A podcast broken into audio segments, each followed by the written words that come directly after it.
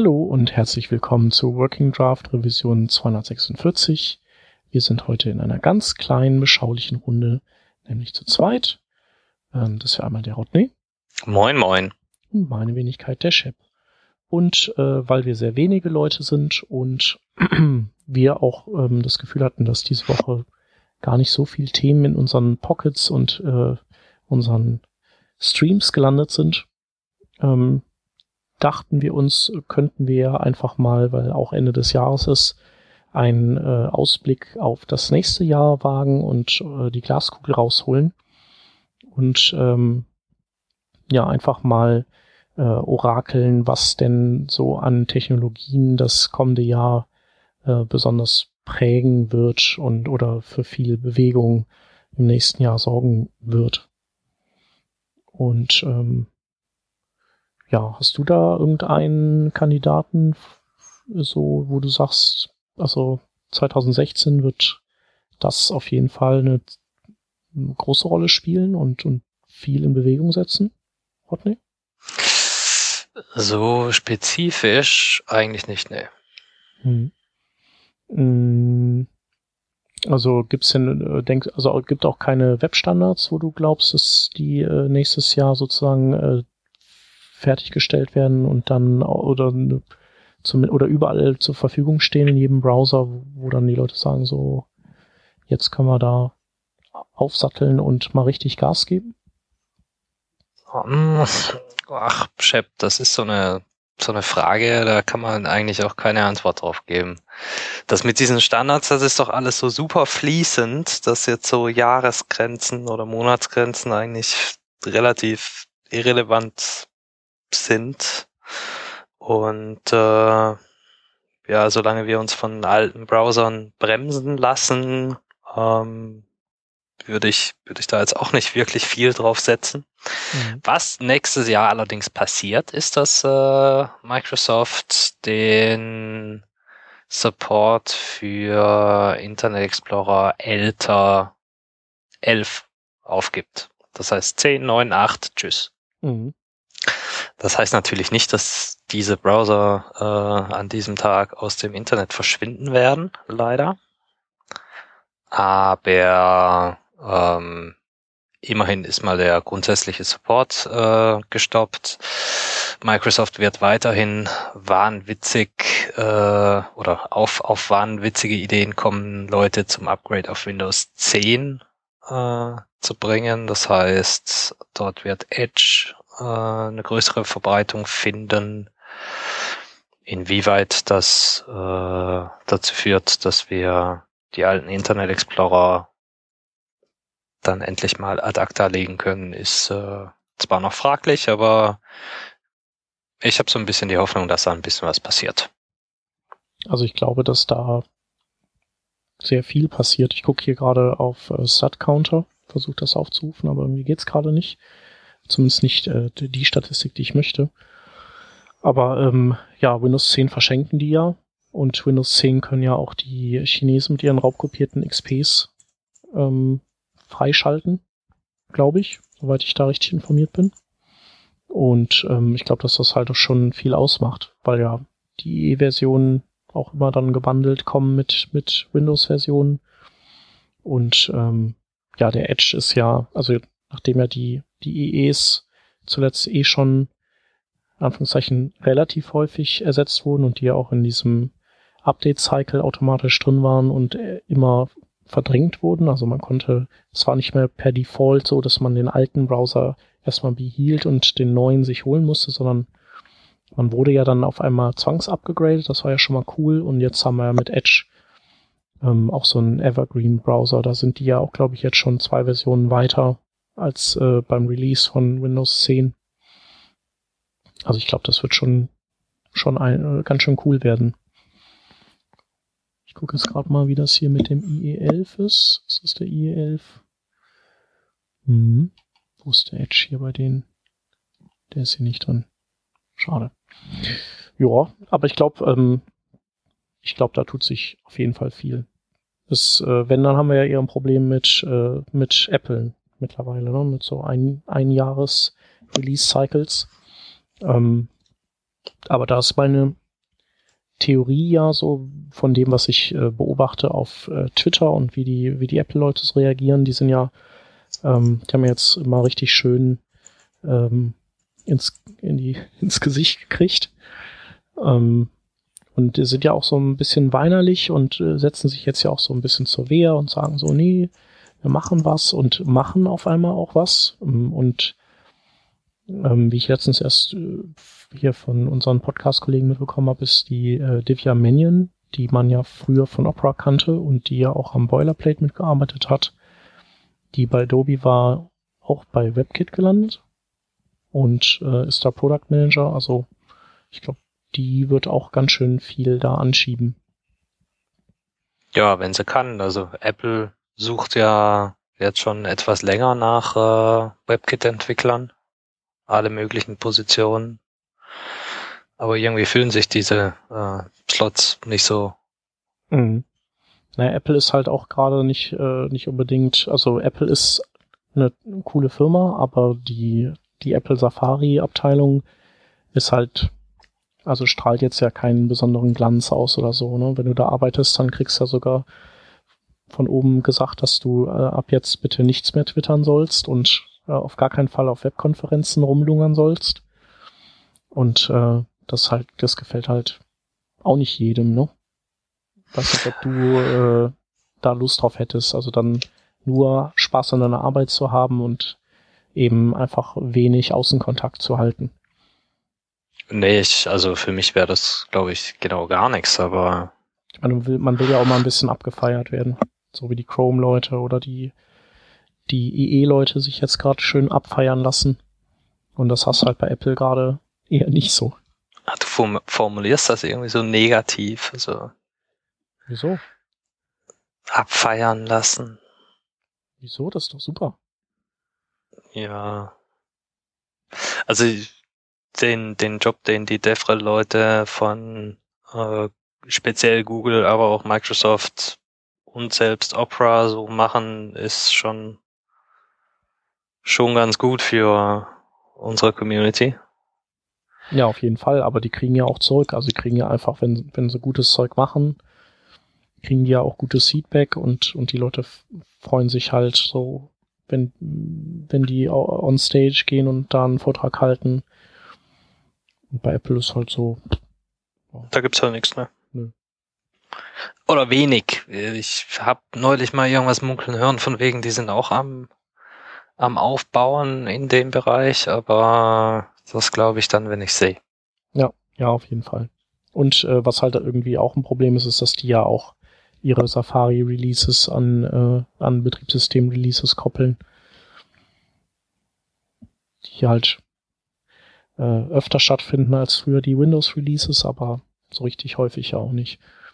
Aber eben, äh, wie gesagt, ich glaube ja, dass, äh, dass nächstes Jahr da mehr passiert und die, also jetzt, die machen ja viel, was so, ähm, sag mal, CSS-Sachen und visuelle Effekte angeht. Da sind die ja immer am Gas geben und auch performancemäßig ähm, implementieren die zwar jetzt nicht jede, jede ähm, äh, performance-bezogene Schnittstelle, aber der Browser ist ja, ist einfach sauschnell.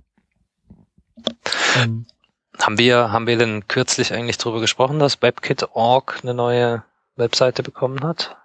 Nee.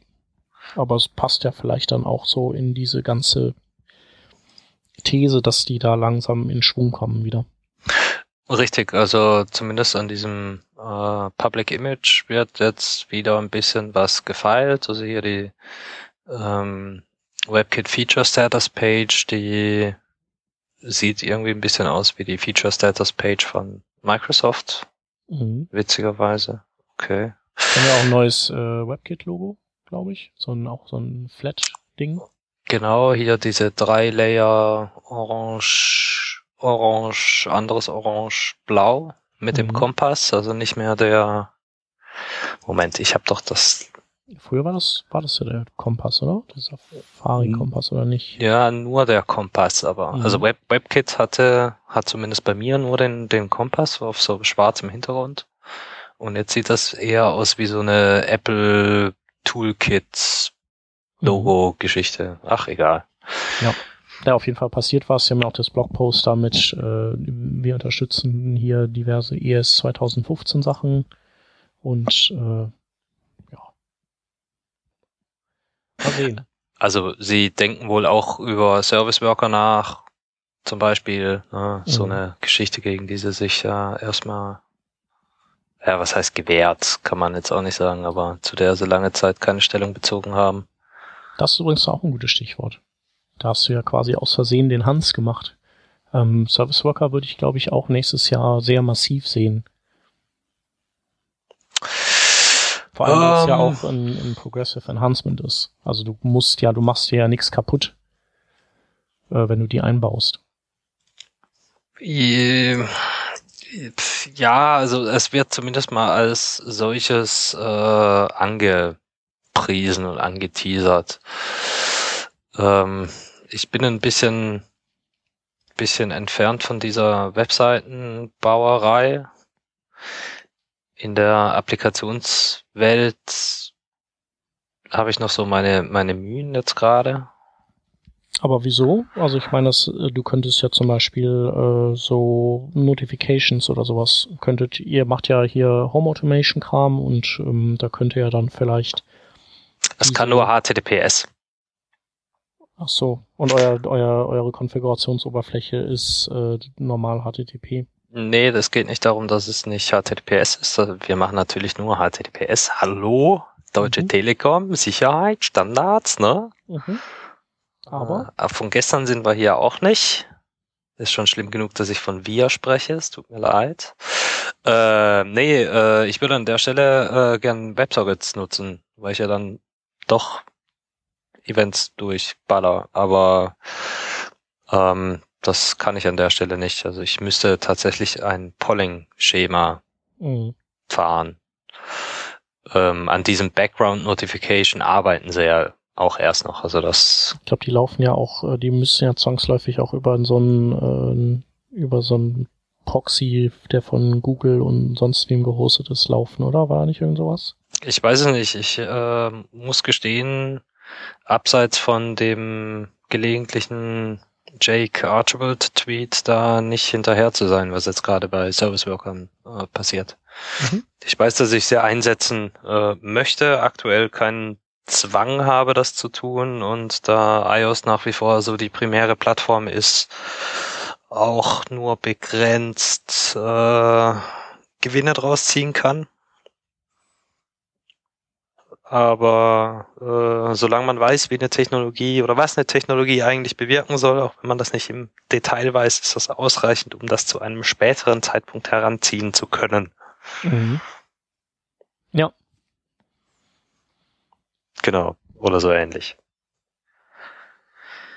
Ja. Ähm, was das nächste Ding, was ich glaube, dass äh, nächstes Jahr auch äh, massiv zunehmen wird, sind äh, HTTPS äh, oder äh, TLS gesicherte Webseiten. Einfach weil durch durch dieses äh, Let's Encrypt das wirklich sehr viel leichter wird und und vor allem auch nichts mehr kostet. Das, der der gute Herr Golasch hat da letzte Woche mit experimentiert und war äh, regelrecht schockiert davon, wie er binnen zwei Minuten äh, seine Seite auf hat. Also ja, nicht seine Seite. Zertifikat installiert bekommen hat. Genau, also nicht seine Webseite, sondern irgendwie einen anderen Service, den er da gebreselt hat, aber wie Schweine einfach das war wohl war und halt natürlich kostenlos, mhm. äh, auf einmal verschlüsselt zu sein. Ja. Aber die Verschlüsselung an sich, das ist ja nicht das, das Einzige, was wir wollen. Die Verschlüsselung ist ja an der Stelle irgendwie auch nur ein Schritt in Richtung neue Features wie zum Beispiel HTTP 2. Genau, und Service Worker und äh, Geolocation API wird ja in Zukunft auch umgestellt werden, zumindest von Chrome von äh, auf äh, HTTPS only. Also eigentlich alles was Neues. Und also Hintergrund ist einfach der, dass ähm, das alles Features sind, die entweder äh, privacy-relevant sein können. Also Geolocation muss ja jetzt auch nicht jeder abschnorcheln, wo du gerade bist. Und äh, genauso eben Service Worker, wenn, wenn du wenn du wenn du einfach einen Service Worker irgendwo einklinken könntest, weil, äh, weil der Datenstrom unverschlüsselt ist, wäre das natürlich fatal, weil ein Service Worker kann ja dann komplett die Kontrolle übernehmen, ist ja wie so ein Rootkit letztendlich hinter der Seite.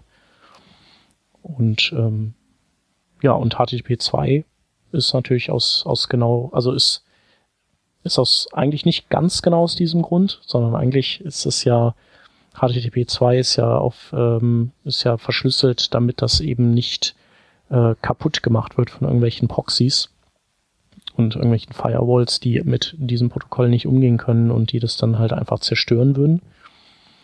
Ähm, aber äh, nach den Snowden-Geschichten ähm, hat das natürlich auch noch eine zusätzliche ähm, Relevanz bekommen. Äh, und äh, lustigerweise haben die, äh, die hatten äh, im, im Begrüßungshandshake, so kleine Anekdote, hatten die ursprünglich mal festgeschrieben, dass ähm, da, glaube ich, die Kombination Foo-Bar äh, gesendet werden soll und das haben sie jetzt abgeändert oder das haben sie zu dem Zeitpunkt dann abgeändert, ich glaube im Juli 2013 auf ähm, Prism. Eventuell wegen Snowden, man weiß es nicht. Schön, schön. Ja, auf HTTP 2 freue ich mich auch. Das würde bei mir, sagen wir mal, drei Kilobyte JavaScript-Rotze rauswerfen. Insofern wir hier ganz schön viel machen, um unsere Verbindungen zu optimieren. Das heißt äh, zum Beispiel auch Request Batching betreiben. Das heißt, mhm. äh, wenn die App irgendwie was braucht und anfordert, dann kriegst du natürlich hier ihren Promise zurück. Der Request wird aber für 20 Millisekunden nicht abgeschickt, in der Hoffnung, dass innerhalb dieser 20 Millisekunden noch ein Request an, äh, kommt. Mhm. Und wenn das der Fall ist, dann werden die gemeinsam abgeschickt und auch gemeinsam die Antwort äh, verarbeitet. Und warum, also inwiefern macht ihr das, äh, warum macht ihr das? Äh, wir machen das, weil du eine Maximalmenge an parallelen Verbindungen hast. Ne? Also im Browser mhm. sind das was, sechs? Mhm. Aber dann würdest du doch besser nicht batchen. Oder? Ja, doch, natürlich. Ich habe irgendwie zehn Requests und also zehn logische. Okay, die lötet ihr dann zu einem einzigen Ajax-Call zusammen oder was? Genau. Mhm. Das ist Batching. Und äh, würden wir HTTP einsetzen, HTTP 2 einsetzen, dann müsste ich das nicht mehr tun. Mhm. So, das würde ich hier gern haben. Aber das ja. liegt bei uns auch nicht an den Clients, sondern an den äh, Servern. Infrastruktur bei diesem Projekt verändern ist äh, mhm. einfacher gesagt als getan. Ja, glaube ich. Ihr könntet ja theoretisch so einen Reverse Proxy einfach nur davor klemmen, der nichts anderes macht als nur HTTP 2 äh, von HTTP zu HTTP 2 oder ja. 1 zu 2 und umgekehrt. Ja, das Problem bei gemanagten Systemen ist in aller Regel, dass du eigentlich nicht machen kannst, was du willst, sondern dass mhm. jemand anderes für dich macht, weil ist ja gemanagt. Und, äh, ich meine nur, das wäre so das minimal invasivst denkbare. Ja, ja. Wir driften hier in eine Welt ab, in die wir gerade gar nicht wollen. Ja. Glaub mir. Also ähm, HTTPS und HTTP 2 wird auf jeden Fall gut. Ja. Ähm, ich glaube auch, äh, weil wir jetzt auch gerade so ein bisschen äh, das Thema Build haben REST Schnittstellen wird es immer mehr geben. Also ähm, WordPress hat jetzt ja angefangen damit. Die haben auch noch, ähm, also du kannst ja jetzt mit diesem, wie heißt das Ding da, was die rausgebracht haben? Ich habe schon wieder vergessen den Namen. Dieses neue UI da. Ja, genau. Das JavaScript-basierte. Ich weiß auch schon äh, nicht mehr. Calypso? Calypso, genau. Damit kannst du ja dann äh, deine WordPress-Installation fern, also kann, du hast ja quasi eine alternative äh, Administrationsoberfläche dafür.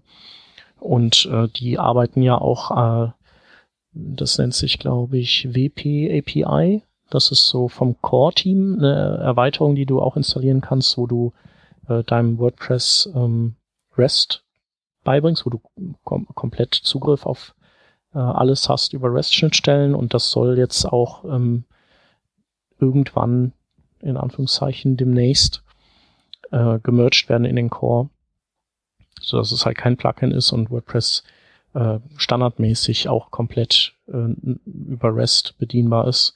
Und äh, für Typo 3 ist es wohl auch geplant, also dass Content-Management-Systeme ähm, eben nicht versuchen, ähm, Lösungen für Frontends oder allumfassende Lösungen für Frontends mitzuliefern, sondern dass die sich wieder zurückziehen auf das, was, was sie gut können. Und das ist halt Content managen und, ähm, und den dann einfach exponieren. Und du kannst dann das Frontend deiner Wahl zusammenstricken und dich da bedienen in dem, an dem CMS und seinen Funktionen. Das finde ich eigentlich ganz gut. Und ich denke, dass, äh, also ich glaube bei Shopware äh, gibt es auch Überlegungen in die Richtung, also auch bei Shopsystemen und das finde ich total gut und total sinnvoll, weil man dann einfach viel freier ist im, in der Arbeit im, im Frontend und, und auch ja die CMS-Hersteller, die können sich halt auch einfach konzentrieren auf das, was sie besonders gut können. Für mich ist die Diskussion irgendwie ein bisschen surreal. Also bei uns passiert da halt gar nichts ohne entsprechende Schnittstellen. Das war zwar früher nicht REST, sondern JSON RPC, aber lassen wir das mal weg. Äh, ohne, ohne eine REST-Schnittstelle funktioniert in unserem Projekt gar nichts. Mhm. Ja. ja, ja, ich weiß, also bei, bei euch äh, renne ich damit ja offene Türen ein. Ja, eigentlich nicht. Also für mich ist das so dermaßen unspektakulär, eine Schnittstelle zu haben. Das ist so Standard. Und jedes mhm. Mal, wenn ich dann an eine äh, an ein System rankommen, wo ich keine Schnittstelle oder auch keine gescheite Schnittstelle äh, bekomme, dann, äh, dann, dann falle ich vom Glauben ab. Ja. Das macht zumindest nicht, nicht äh, so super viel Spaß dann. Wenn wir schon bei, bei diesen äh, Schnittstellen-Dingern sind, hast mhm. du von JSON API gehört? Mm, ja, habe ich gehört. Ich überlege aber gerade, was das auszeichnet. Ich glaube, das war äh, einfach nur eine Standardisierung auch wieder um das ganze Ding drumherum, ne? Das beschreibt so, also Datenstruktur, äh, natürlich in, in JSON, äh, Beziehungen zwischen Dokumenten und solchen Geschichten. Mhm. Ähm, ich habe selber noch nicht eingesetzt. Und ehrlich mhm. gesagt habe ich auch noch nicht viel Positives oder Negatives drüber gehört. Mhm. Aber eine REST-Schnittstelle ist halt, ähm, ne, was ist REST? Das ist ein HTTP-Endpunkt, der äh, get, post, put, delete kann. Möglicherweise mhm. noch ein paar mehr, aber das sind so die, die äh, Basics. So, die Daten, die hin und her geschickt werden oder die Strukturen, das ist das eigentlich äh, Interessante oder oft problematische. Ich weiß nicht, ob uns da sowas wie JSON API helfen kann. Mhm. Das mm, ja, wenn denn da auch tatsächlich die wird dann, wenn die äh, die Art, wie man Daten äh, präsentiert, wird das auch standardisiert. Ich sehe hier gerade da oben haben die diese Links-Sektion. Das ist ja im Prinzip nichts anderes als das, was du äh, bei ähm, REST äh, auch über so Header dann machen kannst, ne? dass du sagst, bei so einem, bei Suchergebnissen, wo ich ähm, zehn Seiten habe, a 100 Ergebnissen, also wo ich dann auch über die Schnittstelle nicht alle zurückgebe, habe ich halt First und Last und so wie man halt Link Rel ähm, auch in, im Kopf unterbringen kann, seine HTML-Seite und damit so Beziehungen zwischen verschiedenen Seiten definieren kann, kann man das ja bei REST über Header machen und hier sehe ich, dass es dann in der Antwort halt einfach drin steht. Ich habe mal eine Frage, eine ketzerische. Jo. Du sag mal, nur weil man das mit den Header so machen kann, mhm. ist das eine gute Idee? Weiß nicht. Ist es denn also? Also ich find's grausam, muss ich muss ich gestehen das. Also ich habe mich dran gewöhnt und finde es nicht grausam. Natürlich äh, ist es vielleicht Äh, Echt? Du, du ist hast es leichter, wenn man das äh, alles in JSON hat und dann einfach in, in einem Ding, das man äh, ja dekodiert, dann äh, alle Daten hat, auf die man dann easy peasy zugreifen kann. Ja, so das würde ich auch sagen. In was für einer API hast du denn da mit äh, Metadaten im Header, in den Headern zu tun? Ähm, also eine, die ich selber geschrieben habe, weil ich einfach, ähm, ich kann noch mal raussuchen. Ähm, ich hatte halt geguckt, so was sind Best Practices für REST-Schnittstellen, wie es, äh, also wie ziehst du das auf? Und ich glaube, ich überlege, ob das dieser HAL oder HAL-Standard ist, der das, äh, der das macht. Und ja, warum soll ich das dann nicht nach äh, so Best Practices aufbauen? Ist das Hypertext Application Language oder? Hm. Oder was meinst du da?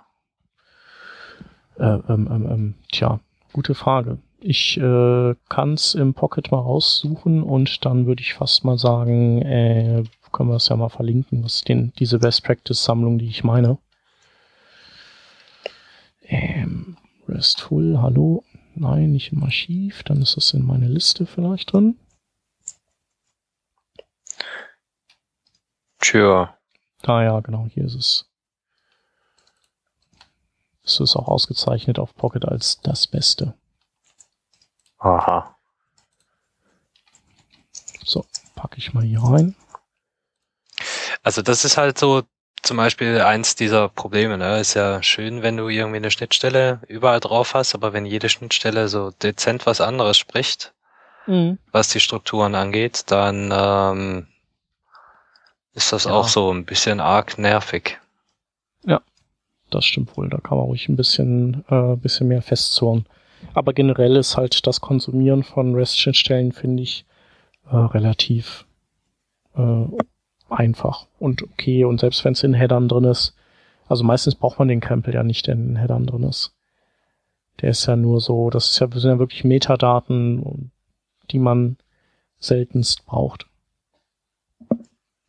Also vielleicht, äh, weiß nicht, vielleicht ein Ergeb Suchergebnis-Count. Vielleicht hole ich mir den aus dem Header raus. So. Ja, ja, ja. Ich weiß nicht. Ja, aber auf jeden Fall, die soll man machen. Finde ich alles gut. Ähm, ja. Konsumenten für diese REST-Schnittstellen werden im nächsten Jahr wahrscheinlich äh, weiterhin Angular sein, aber in Version 2. Natürlich noch viele andere auch. Aber ähm, ich denke Angular 2, das scheint, das reift ja auch relativ schnell und ähm, ich habe so den Eindruck, dass es, dass das nächstes Jahr dann äh, auch wirklich äh, so weit sein wird, dass man mit Angular 2 loslegen kann. Ja, meinst du, das wird noch punkten, dieses Angular? Mm, ich habe den Eindruck schon. Obwohl es eigentlich so anders ist, dass man es auch nicht hätte Angular mehr nennen brauchen. Und äh, es wäre vielleicht auch nicht verkehrt gewesen, weil viele Leute kotzen ja bei Angular. Und wenn Angular 2 so anders ist, dann hätte man es ja auch ähm, äh, Unicorn Pooping Rainbows nennen können. Dann hätten es die Leute halt cool gefunden. Hm. Aber ich glaube, das ist halt vor allem eben für so Enterprise und so, die, die haben sich jetzt so an Angular festgeklammert und ähm, die sind dann beruhigt, wenn das neue Ding eben auch Angular heißt, auch wenn es ganz anders ist. Also, ähm, da ich mit beiden nichts zu tun habe, äh, warum Angular, warum nicht React? Äh, weil React, also React ist ja auch äh, gut. Du kannst ja React auch noch oben auf Angular drauf dübeln, wenn du willst aber es gibt halt äh, wenig ähm, oder React hat halt keine wirkliche Infrastruktur für unten drunter im Gepäck. Also da musst du einfach mehr selber bauen. Ähm, und es gibt, es gibt halt entsprechende, es gibt halt so Empfehlungen wie dieses Flux-Pattern oder äh, Redux gibt's ja auch. Aber das ist halt nicht so furchtbar umfangreich. Ähm, und du musst halt für ganz viele Dinge eben äh, kleine Micro-Frameworks dranhängen und oder eigene Lösungen und Patterns finden. Und ich denke, da sind Frameworks wie Angular und vor allem Ember, das ja auch super mega rigide ist, ähm, schon manchmal von Vorteil. Weil du, du kannst halt früher loslegen, weil es einfach gar keine Frage ist, wie du es machst. Es wird halt einfach so gemacht. Und ob das jetzt das Beste ist, sei dahingestellt, aber du verlierst eben keine Zeit und verlierst dich auch nicht selbst in, in einer Architektur, die du erstmal so ein bisschen konzipieren musst.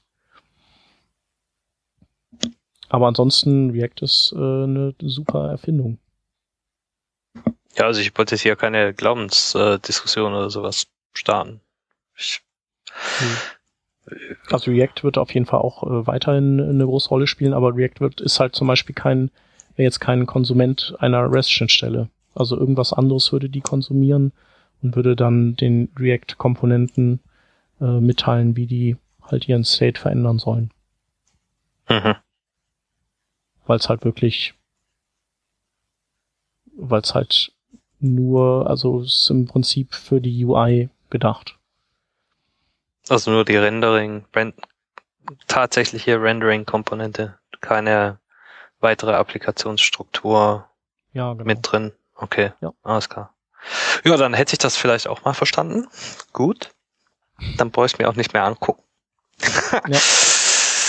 ja. Gucken, kann man sich das auf jeden Fall. Wo war's? Also, gerade von. ja nicht immer all den ganzen Schnickschnack. Ach, du, keine Ahnung, wir haben hier einen Backbone-Unterbau, also ich habe eh keinen Schnickschnack. Mhm. Weißt du, wir klöppeln hier das JavaScript noch äh, in die Steintafeln.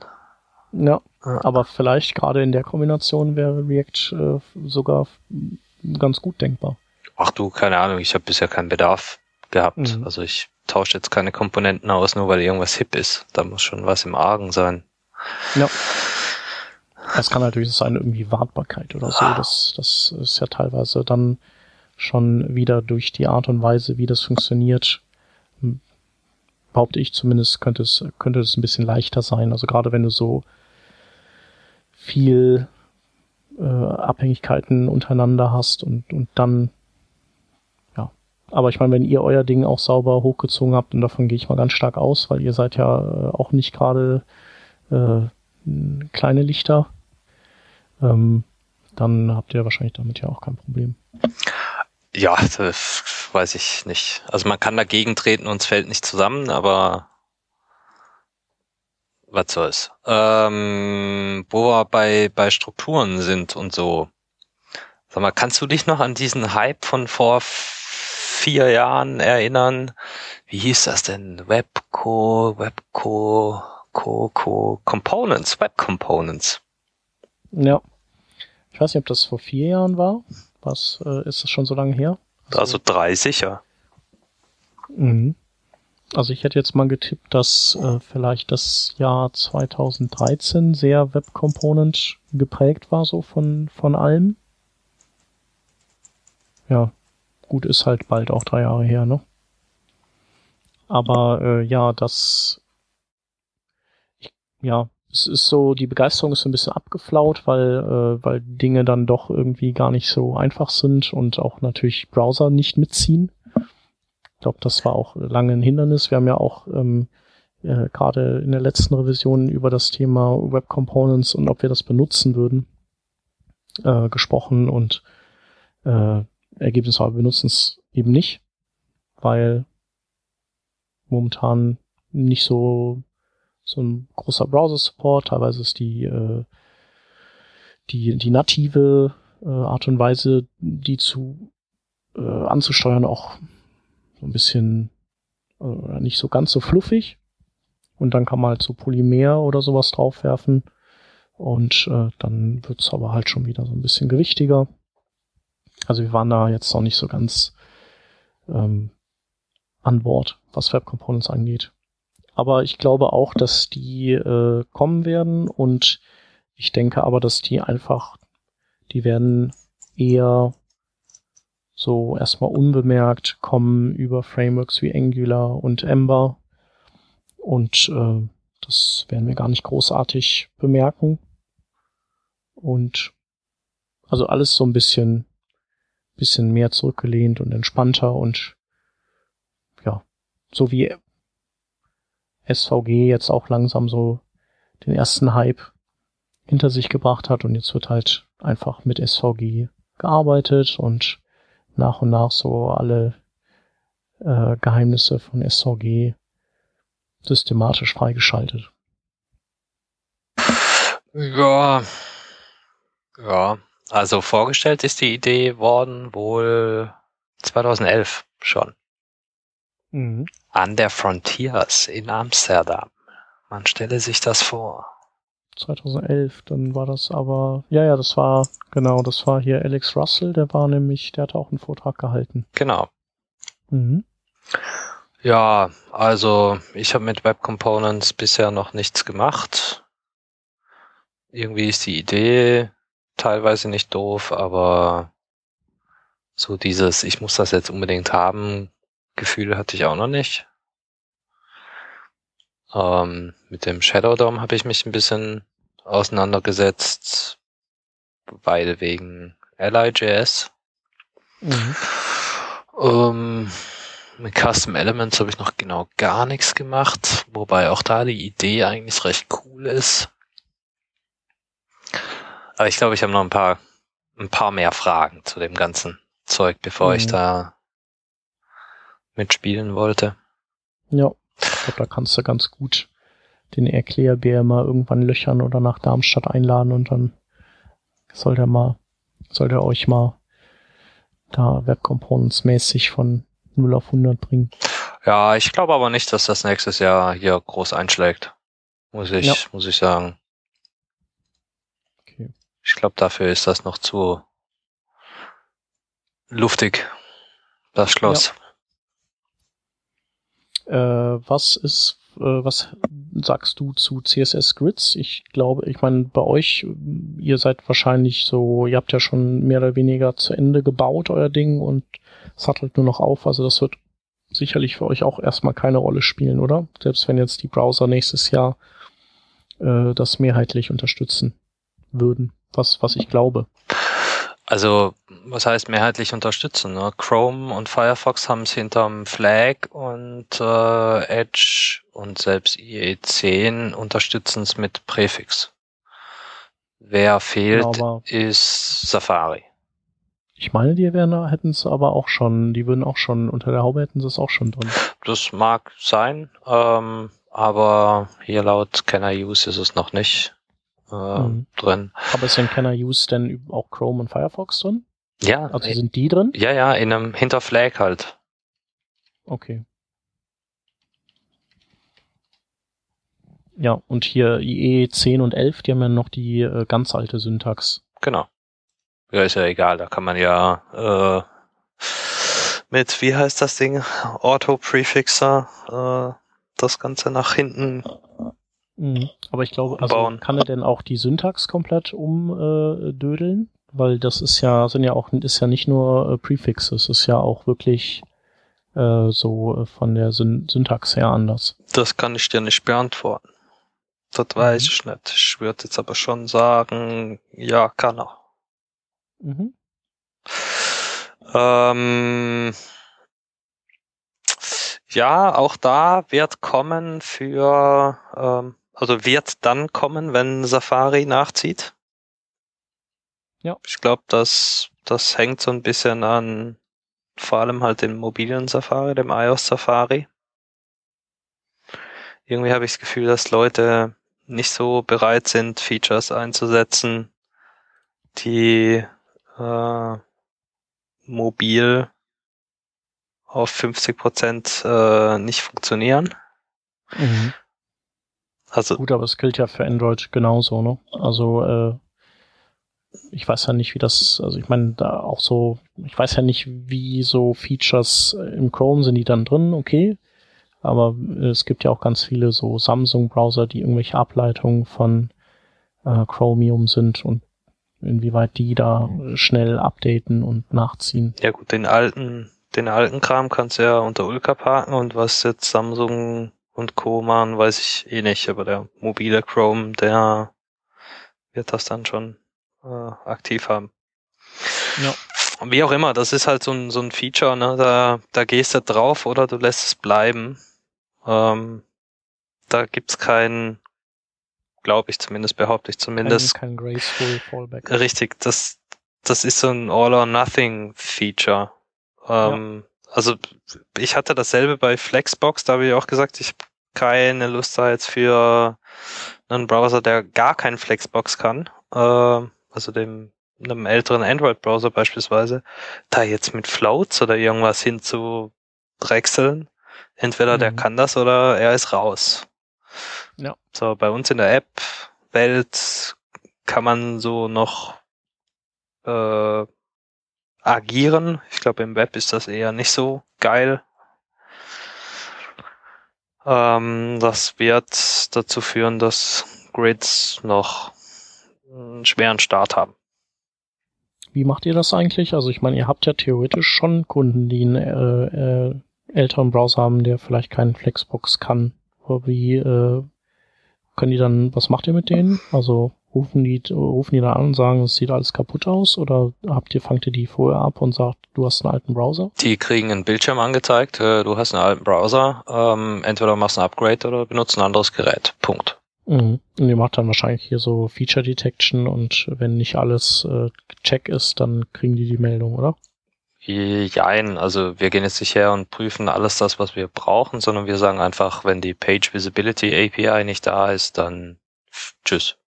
Mhm. Und das ist ja. halt gerade so der Cut, ich glaube IE 10 aufwärts und Android 4.4 aufwärts. Mhm. Okay. Und dann hast du irgendwie so einen Browser Scope, der nicht ganz scheiße ist. Mhm.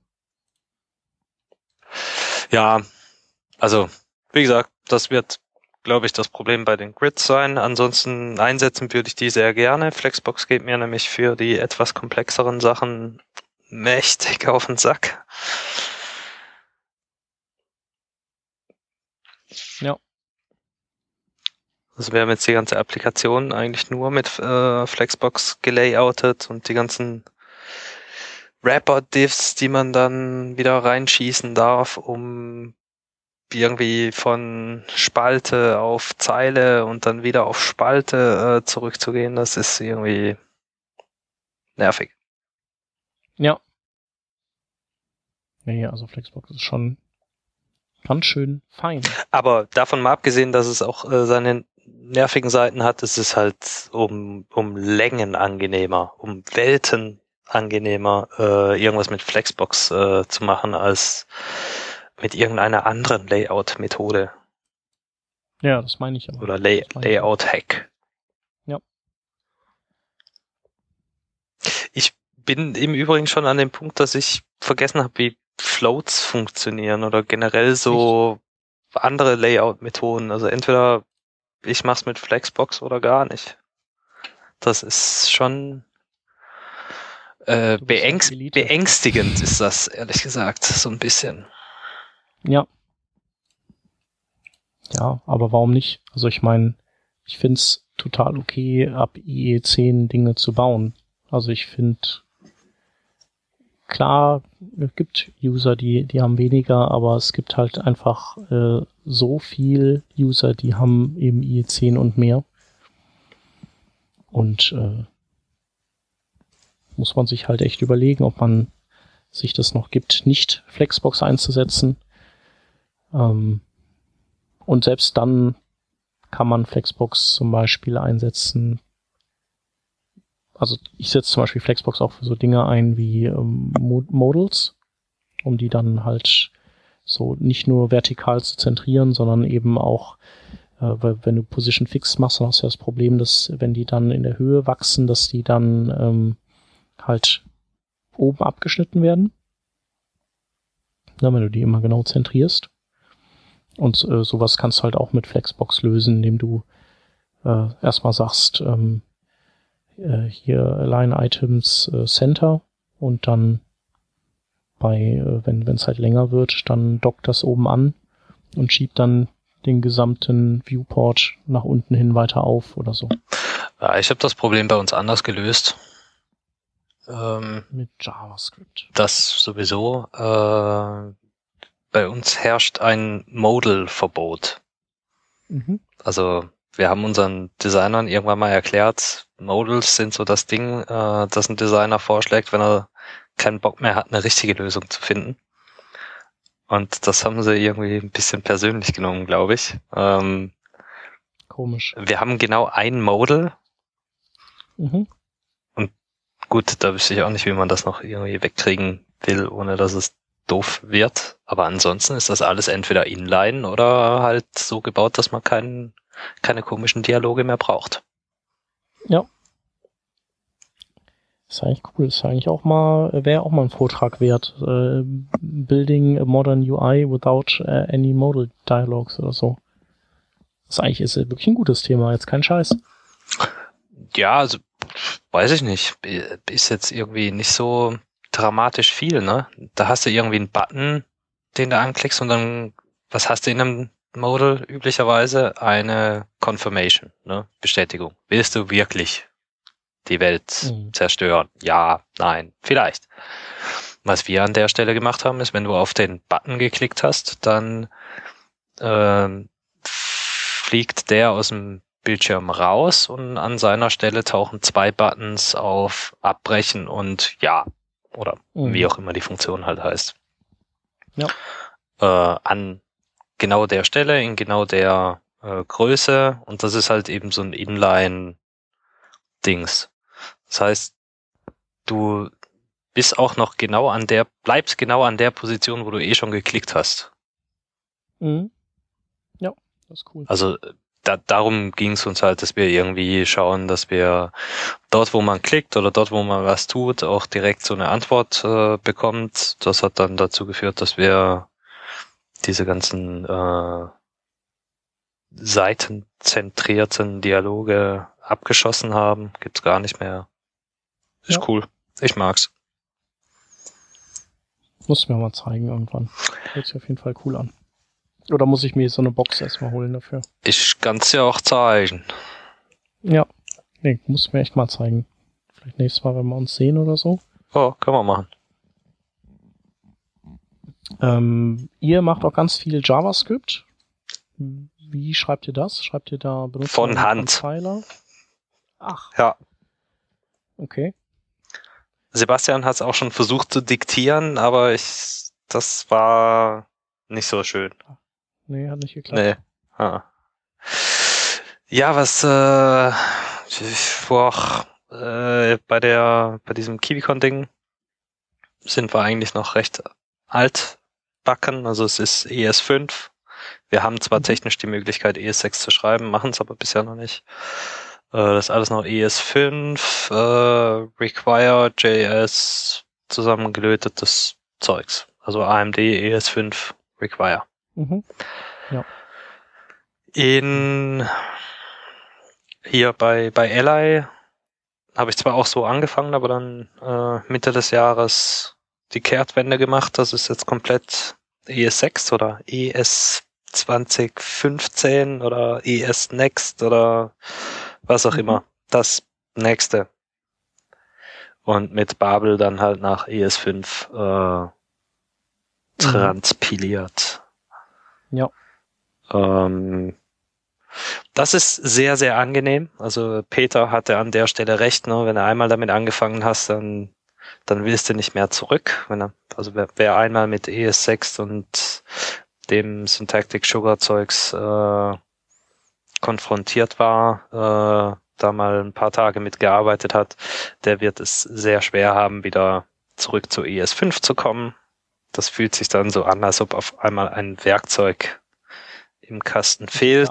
Ja, ja, es ist mühsam. Ähm, das ist wie wenn man irgendwie jQuery gewohnt ist, aber jetzt auf einmal kein jQuery mehr machen kann. Irgendwie, es geht schon, aber es fehlt was. Irgendwie ist es nicht mehr so nett. Mhm. Ja. Ähm, man wird latent wütend. Richtig. Also wenn wir uns mal so die ES6 Compatibility Table anschauen, hier von Kangax, der im Übrigen auch jetzt bei Facebook arbeitet. Facebook. Ja. Ja. Google wollte ihn ja nicht haben. Ja. Er könne ja kein JavaScript, hat man, hat man gesagt. Sehr amüsant. Äh, ja, wenn wir uns diese Tabelle so angucken, dann sind wir eigentlich schon recht gut dabei. Also mein Firefox hat jetzt wohl 72 Prozent, der Edge ist bei bald 90 Prozent. Also die Browser-Unterstützung ist gar nicht so übel. Mhm. Und auch hier wieder äh, die Situation, wenn man nicht auf alte Browser äh, Rücksicht nehmen müssen, kann es losgehen. Ansonsten bist du auch hier ähm, so ein bisschen in der äh, All-or-Nothing-Situation. Mhm. Ja, auf jeden Fall. Also, jein. Mit Babel, Babel kannst du das natürlich äh, auf ES5 äh, zurückkompilieren, dann läuft's wieder überall. Das ist super. Aber du hast nicht alle Features. Dafür musst du wieder den äh, Polyfill laden. Der Polyfill ist wieder riesig. Auch der Polyfill kann nicht alles. Das heißt, wenn du da äh, Vollgas mit arbeiten willst im Browser, dann, dann ist es erstmal noch mühsam, wenn du alte Browser mit dir rumschleppen musst. Ja. Aber ich glaube, das kommt, also ich, das lässt sich so nicht mehr aufhalten. Auf jeden Aber Fall. da gibt's auch keinen Grund, sich irgendwie davor zu scheuen. Ne? Also, liebe Hörer, ES6, geile Sache, äh, angucken, machen, tun. Babel ist auch relativ einfach. Wer mit dem Konfigurationswahn der Version 6 äh, nicht klarkommt, Version 5 kann man immer noch benutzen. Ja? Es geht. Äh, da ist das nicht mehr, nicht, noch nicht ganz so dramatisch kacke. Ähm, ja, und man kann im Zweifelsfall, man kann ja auch nur einzelne Features benutzen, die einem irgendwie besonders weiterhelfen und die vielleicht dann tatsächlich von sehr vielen Browsern implementiert sind. Richtig, also gerade so äh, Destructuring ist eine sehr angenehme Sache. Ähm, das kriegen die meisten hin. Ähm, so Arrow Functions ist das, was irgendwie, da schreien die Leute nach. Ja, mhm. ich nutze es auch ab und zu. Ist jetzt nicht unbedingt mein Favorite Feature, aber was soll's. Ja. Ähm, wenn man nicht gerade äh, die neuen Konstrukte wie Map äh, nutzen möchte, dann ist man da eigentlich relativ relativ gut dabei bei den modernen Browsern heute. Ja. Und äh, planst du vielleicht äh, nächstes Jahr dann auch ähm, alles in ES 2016 zu schreiben? Das, an dem ja gearbeitet wird schon und das ja auch teilweise schon äh, unterstützt wird, also Teile davon?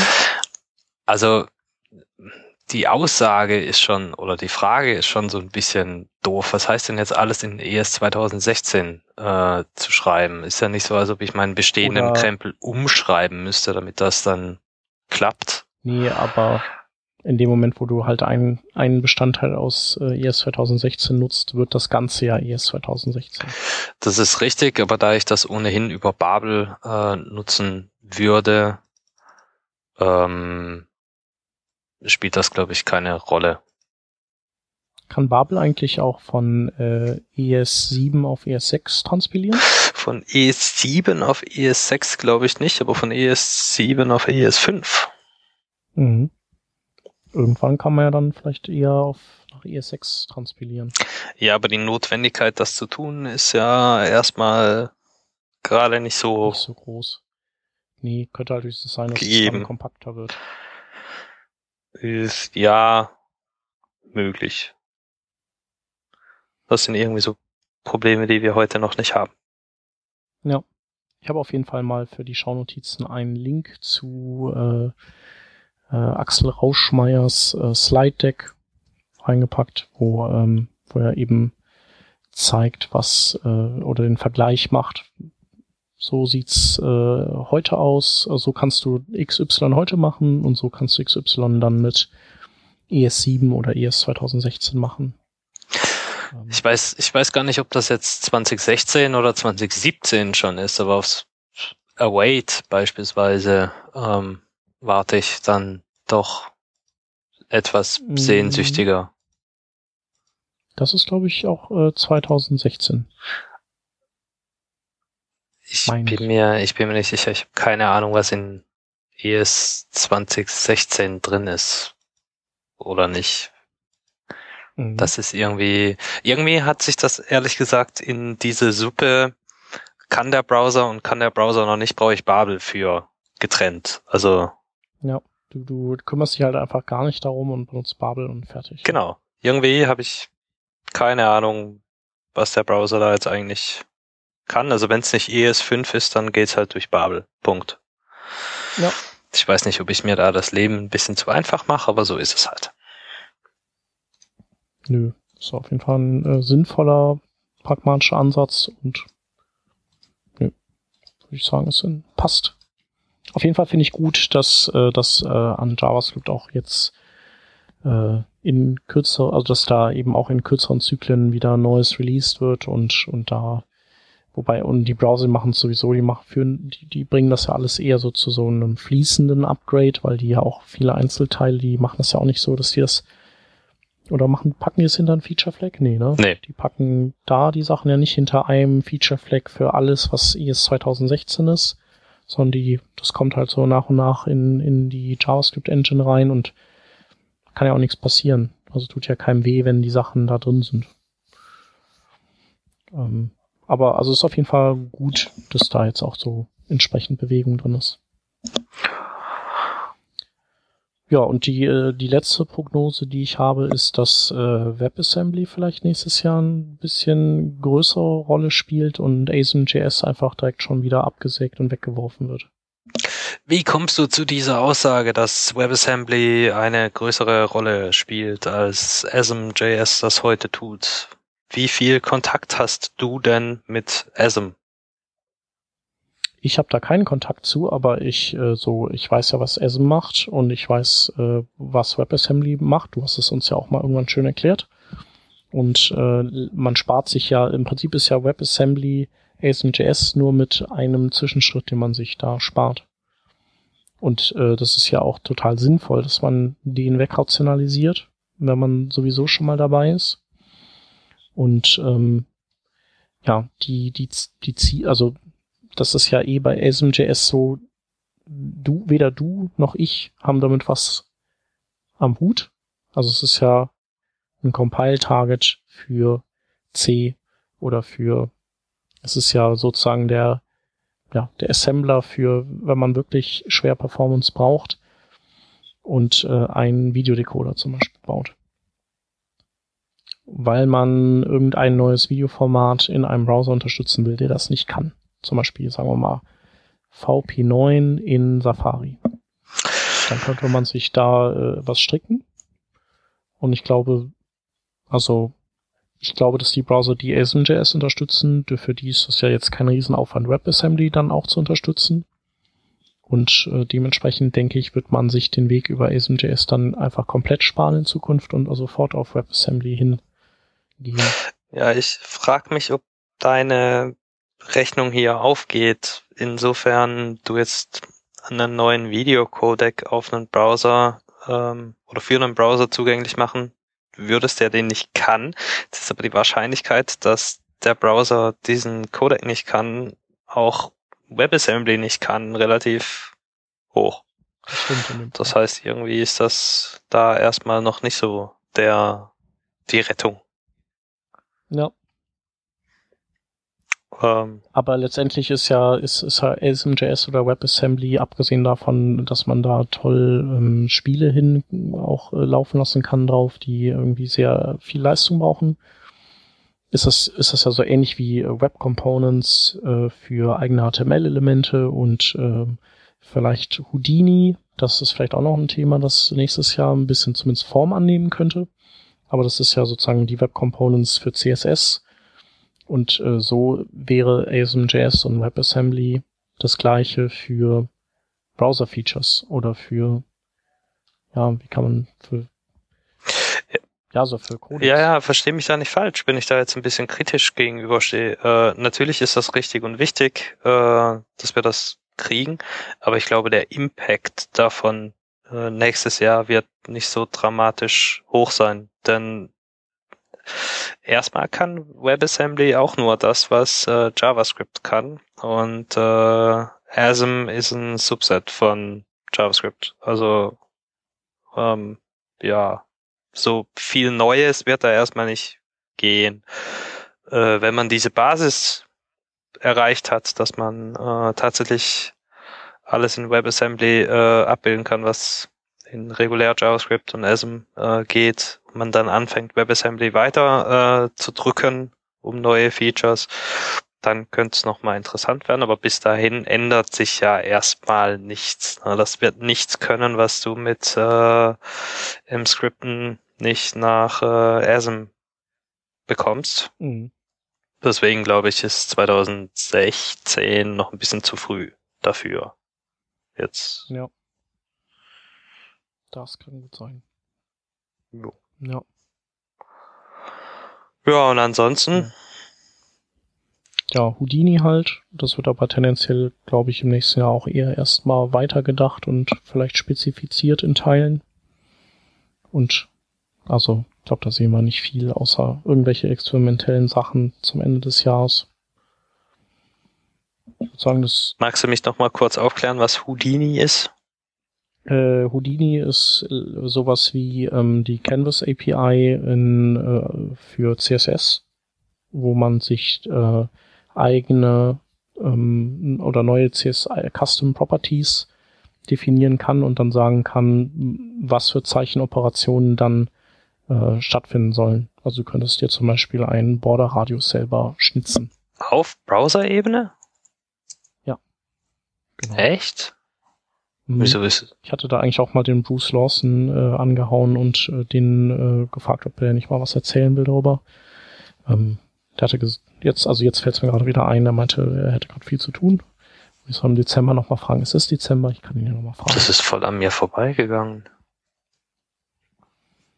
Ja, aber es ist ja auch logisch, dass du, äh, dass du eben die CSS oder den, die CSS-Variante von Web Components irgendwie ja dann, oder wenn dieses Extensible Web Manifesto hast, das halt sagt, wir wollen da raus, dass man das Browser immer alles implementieren müssen, was wir wollen, sondern wir, wir liefern dem User lieber kleine Bauteile oder Low-Level-Sachen, aus denen er sich sowas dann strikt. Also nicht jeder macht, kann das machen, sondern bestimmte Leute machen das und viele Leute können es dann nutzen.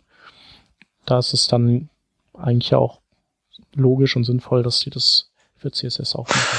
Ja, aber ich glaube, das ist tatsächlich noch äh, zu sehr in den Kinderschuhen, als dass das nächstes Jahr was wird. So vom, vom ja, Überfliegen Fall. jetzt. Ich bin auch nicht sicher, dass das wirklich, also, also ich weiß nicht genau, wie viel wir davon brauchen. Also so ja, ich glaub, fallen jetzt nicht tausend Use Cases. Ich glaube, der normale Developer nicht wirklich viel, aber ähm, gerade Leute, die jetzt irgendwelche Polyfills bauen, um zum Beispiel irgendwelche neuen CSS-Features äh, rückwärts äh, zur Verfügung mhm. zu stellen, die werden mit dieser API natürlich äh, endlich in die Situation versetzt, auch tatsächlich was Sinnvolles machen zu können. Mhm. Äh, ich erinnere mich sein, da ja. noch an eine recht nette Diskussion, die wir am Extensible Web Summit dazu hatten. Damals hieß das Projekt aber noch nicht Houdini. Mhm. Ja. Ja, cool. Ja, also ich glaube, auf jeden, wir werden auf jeden Fall weiter schöne Sachen zum mit rumspielen haben. Und noch viele neue, die wir gar nicht kennen. Ja, das ist, das ist so die Frage, was da noch auf uns zukommt nächstes Jahr. Mhm. Aber es muss ja was auf uns zukommen, weil es gibt unseren Podcast ja noch nächstes Jahr. Ja, also ist das, ist das so? Schal schalten ja, wir den gar nicht also ab? glaube ich. Ja, nur wenn, äh, wenn die äh, hier W3C sagt, jetzt äh, haben wir alles fertig entwickelt. Ja, ich glaube nicht, dass das passiert. Ja. Und deswegen, wir haben ja so eine Vereinbarung mit denen, dass die auch ständig neue Sachen rausbringen, damit wir halt auch ähm, immer ein paar Themen haben. Ach so läuft das. Okay. Mhm. Ja, gut, gut. Also, die Glaskugel für 2016. Ja, wir äh, schieben, äh, sperren sie jetzt wieder in den Schrank und äh, könnten noch einen Link machen. Willst du, soll ich? Oh, das hat mit visuellem zu tun. Mach du. Okay. Ähm, ist ein Gast-Blogpost äh, bei äh, Chris Coyer auf CSS Tricks und äh, da geht's äh, um eine clevere Methode, wie man ähm, ja, wie man Bildvorschauen erstmal so präsentiert, also mit ganz kleinen Bildchen, die, die halt einfach super schnell geladen sind und quasi geinlined werden können, mit Hilfe des Blur-Filters, ähm, als großes und scharfes Hintergrundbild genutzt werden können und die dann ihm weich in das später nachgeladene Bild äh, überblenden. Also ist jetzt auch nicht äh, ist jetzt auch nicht was, was man noch nie gesehen hat, aber es ist auf jeden Fall schön gemacht, sehr elegant und ähm, einfach sozusagen die äh, am meisten polierte Version, die man so bisher gesehen hat. Ja, das war's. Ähm, genau, nächste Woche, glaube ich, wird's um JavaScript wieder gehen. Da haben wir den Khalil hoffentlich wieder dabei. Äh, da wird's noch mal eine letzte ähm, Revision für dieses Jahr geben. Und dann denke ich, werden wir auch alle mal schön Weihnachten feiern und Co. Und äh, hören uns, äh, also ich werde nächste Woche nicht dabei sein, deswegen sage ich einfach mal bis nächstes Jahr. Und danke fürs Zuhören. Ja, äh, ich werde nächste Woche auch nicht dabei sein. Wünsche ein frohes Restjahr, ein schönes Restjahr, frohe Weihnachten und so weiter. Wir hören uns nächstes Jahr. Tschüssi. Bis dann. Tschüss.